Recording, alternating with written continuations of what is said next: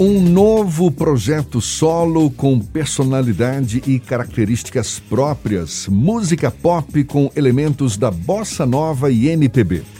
É o que vem desenvolvendo ultimamente o cantor, compositor e instrumentista Sérgio Brito, integrante da banda Titãs.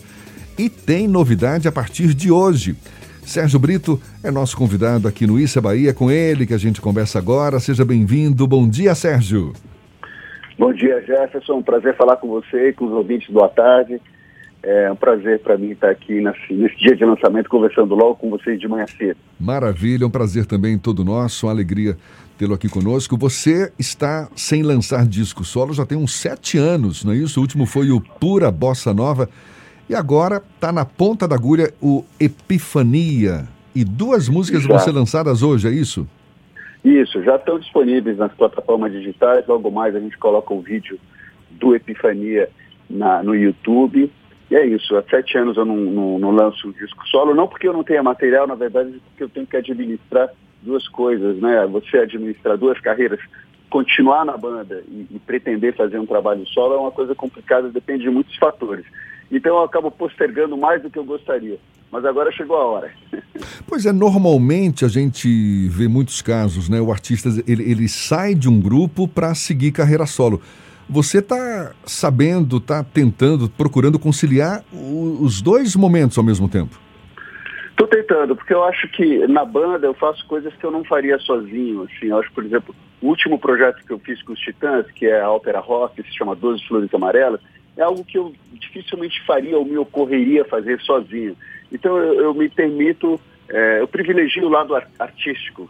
Então eu quero, quero manter as duas coisas, são duas vertentes fortes em mim e eu gosto de compor, gosto de cantar e gravar, então eu mantenho as duas coisas. Embora haja essa dificuldade óbvia, né? A, a, a minha carreira solo fica um pouco em segundo plano. É uma, é uma coisa que eu pretendo corrigir e equilibrar mais um pouco esses dois fatores. Mas não vou dizer que é fácil é uma vontade minha, como você disse, a maioria das pessoas acaba deixando a banda ou privilegiando uma coisa e deixando a outra de lado, né? Quando você fala que não faria certas coisas com o Titãs, o que especificamente?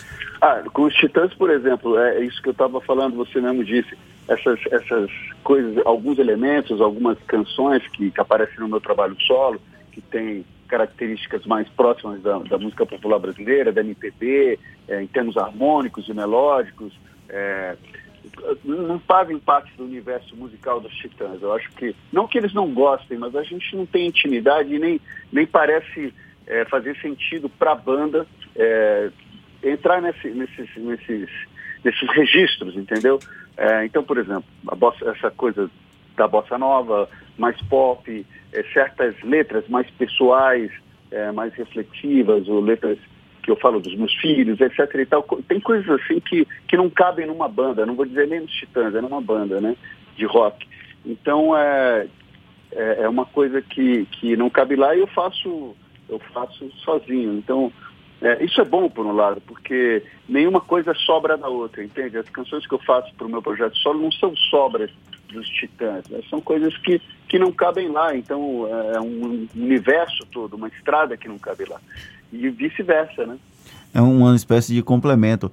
Eu vi que você também está nesse projeto solo, tem uma canção com Elza Soares. Como foi gravar com esse ícone da música brasileira? Então, é, é na verdade, essa canção, que chama Tradição, que, que já faz parte desse primeiro single. E que está sendo lançada hoje também, não é? Está sendo lançada hoje. É, ela já foi gravada anteriormente pela Elsa Soares, entendeu? Porque ela já estava pronta. É uma música que tem alguns anos já, uns 3, 4 anos, se não me engano. E eu mostrei para ela através de um amigo meu, que é o, que é o Rafael Ramos, que produziu o nosso último disco, e ela gostou e gravou. E realmente foi um, um grande privilégio para mim ter uma música gravada por ela. É, e a gente recentemente acabou gravando, regravando Comida com ela, né?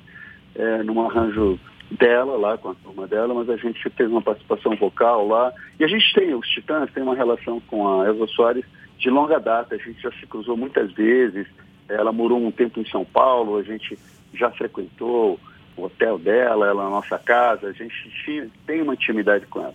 E realmente é um privilégio, ela é uma cantora excepcional, que está com uma carreira revitalizada, né? pessoa que faz parte da história da música brasileira quase como um todo, né? Uma pessoa única, incrível. Como foi o processo de construção dessa obra solo? Maturou durante esses sete anos? Ela ia e voltava? Como foi esse processo de maturação, é Sérgio? É, realmente foi, foi assim. É, eu fui fazendo canções, deixei muitas coisas de lado, depois comecei a arranjar e produzi muito mais material do que, do que eu vou lançar, né? Inclusive essa decisão de fazer o lançamento aos poucos é, é uma é fruto de uma experiência, da experiência que eu tenho tido é, com, com essas novas maneiras de consumir música nessa era digital, né? Então, é, o nosso plano é lançar duas músicas a cada três meses até completar 12, né? Como se fossem compactos de antigamente, ou seja, um lado A e um lado B. E o motivo disso, assim, eu, eu tenho visto que as pessoas prestam mais atenção é, homeopaticamente, assim, em doses pequenas, quando se trata da audição é, online ou em plataformas digitais. Então, eu acho que eu quero privilegiar essa audição um pouco mais cuidadosa no trabalho que eu faço com, com tanto empenho. É, essa é um, uma, uma, questão. A outra é essa história dos, do compacto, de ter um lado A e um lado B. É, hoje em dia a gente tem privilegiado muito singles, né? Mas eu acho que essa história de ter um complemento, ter um lado B, ter uma música com um, um, lado mais conceitual, que não seja tão pop nem tão direta, é bacana como complemento aquilo, é, o instantâneo fica mais próximo do que vai ser o disco como um todo. Então eu acho que são duas, duas coisas bacanas que eu faço questão de fazer. Você é um músico com uma longa estrada, com uma longa trajetória. Como foi esse processo de adaptação até chegar a esse momento de lançar um compacto nas mídias sociais, digamos assim?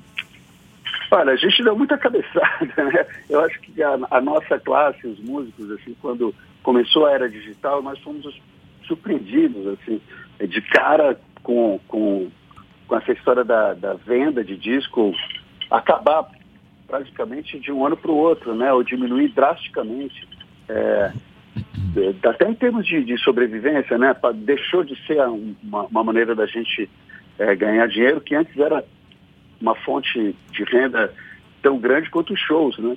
E hoje em dia não é mais. É, teve um tempo em que a renda era baixíssima, agora aos poucos as coisas estão voltando ao normal, embora o streaming, nas plataformas digitais, remunerem muito mal. É, mas, enfim, a gente teve que ir se reinventando, se readaptando.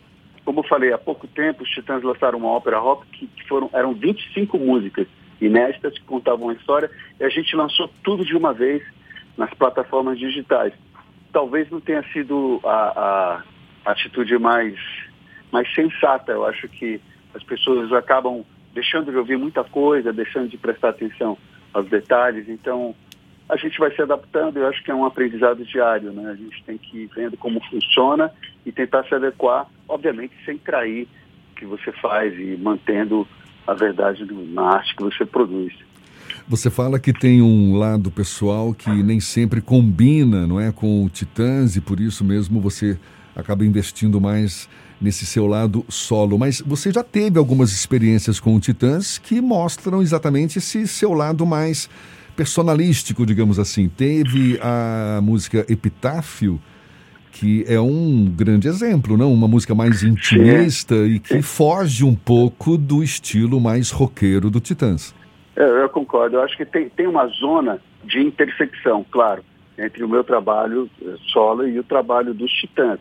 E como você disse, Epitáfio é uma música que, se fosse feita na época, por dizer, certa, é, talvez pudesse estar no meu trabalho solo, talvez pudesse ser uma música que fizesse parte do meu trabalho solo. Ela tem as características das músicas do meu trabalho solo, são mais melódicas, é, muitas são feitas no piano. É, então eu acho que é isso mesmo, mas tem, tem essa zona de intersecção, acho que tem coisas que, que, que, que são compartilhadas aí da minha carreira solo e dos Titãs, tem elementos que, que funcionam nos dois universos. E como é que você avalia esse histórico do Titãs, uma banda que tem uma força e uma importância tão grande na história da música brasileira? Você é um dos três integrantes remanescentes, não é isso? Da formação Sim. original. É. Olha, eu acho assim, é... toda banda, não vou falar nem banda, tudo que dura quase 40 anos, que é o, é o nosso caso, eu acho que tem altos e baixos e tem momentos de maior brilho, momentos mais opacos, coisas mais medíocres, coisas mais brilhantes, é, momentos de maior disposição na mídia e tudo. E eu acho que é, qualquer um que olhe para alguém com uma carreira dessa de, de, tão longeva tem que levar esses elementos em conta para fazer uma, uma avaliação mais é, certeira, né? É, então eu acho que esse é o nosso caso. A gente tem, tem tido momentos altos que, que ficaram pouco conhecidos, como por exemplo, estou te falando que acho que a ópera rock foi um grande momento nosso, teve momentos de grande popularidade e, e eu acho que a gente, a nossa relação artística permanece muito viva. Eu acho que é, eu, Tony Branco, ainda temos uma relação muito forte com essa linguagem que a gente criou coletivamente. A gente gosta de fazer parte de uma banda de rock, é uma coisa que foi formadora nas nossas vidas e a gente quer continuar fazendo. É simplesmente isso, é uma, é uma relação de passional né, com, com isso que foi a nossa escolha de adolescente. Existe algum projeto novo também dos Titãs sendo engatilhado? Olha, por enquanto não, porque a gente acabou de lançar um disco, de certa maneira, revisionista, que é o Titãs Trio Acústico.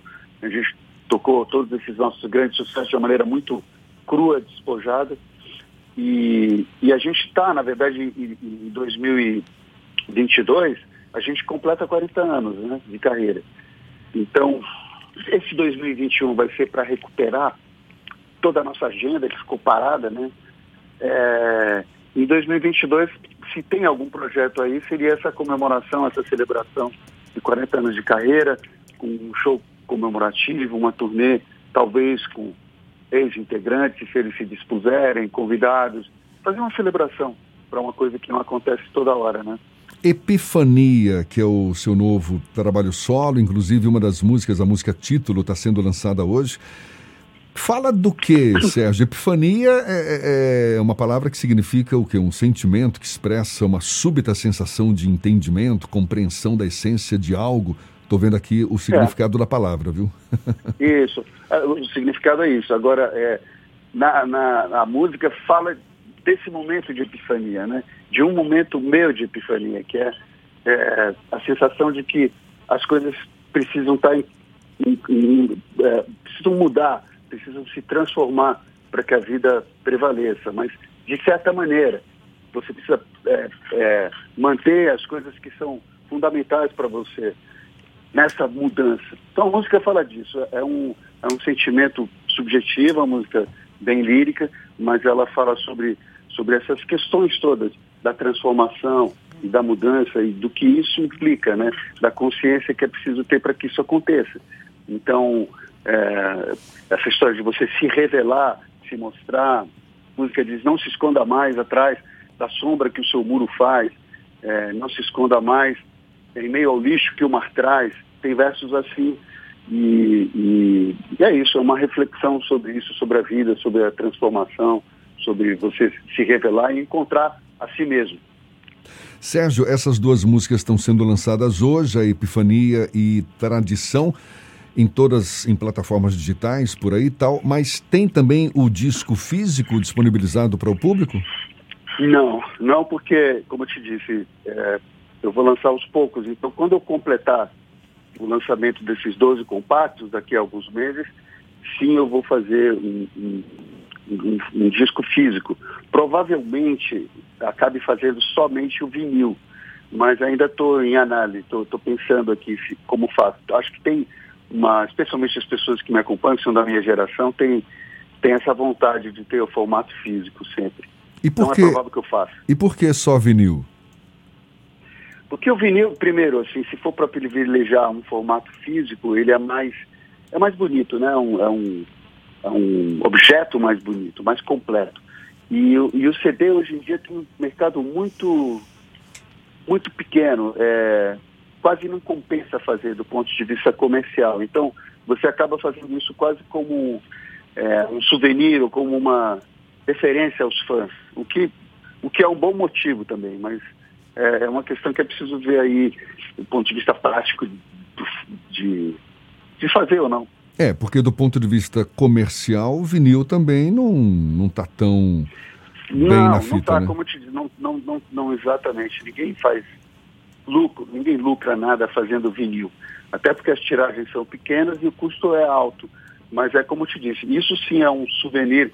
Como eu te falei, eu, se for para optar por um, uma lembrança, um suporte físico que as pessoas possam ter, eu optaria pelo, pelo vinil, porque é mais bonito. E tem um Agora, charme dois- a mais, né? Nenhum dos dois compensa comercialmente, é isso que eu quis dizer. Tá É, certo. então, estou fazendo essa análise. Legal, Sérgio, um prazer falar com você. Muito obrigado por aceitar o nosso convite. Sucesso nessa nova empreitada, nesse seu novo projeto. Um prazer tê-lo aqui conosco, viu? Um prazer mesmo. Bom dia e até uma próxima, então.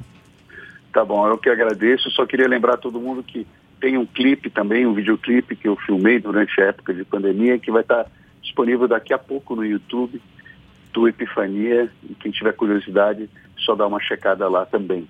Tá bom? Muito Hum. obrigado a todos que estão ouvindo aí o programa e a vocês dois pela entrevista. Um Tá. abração.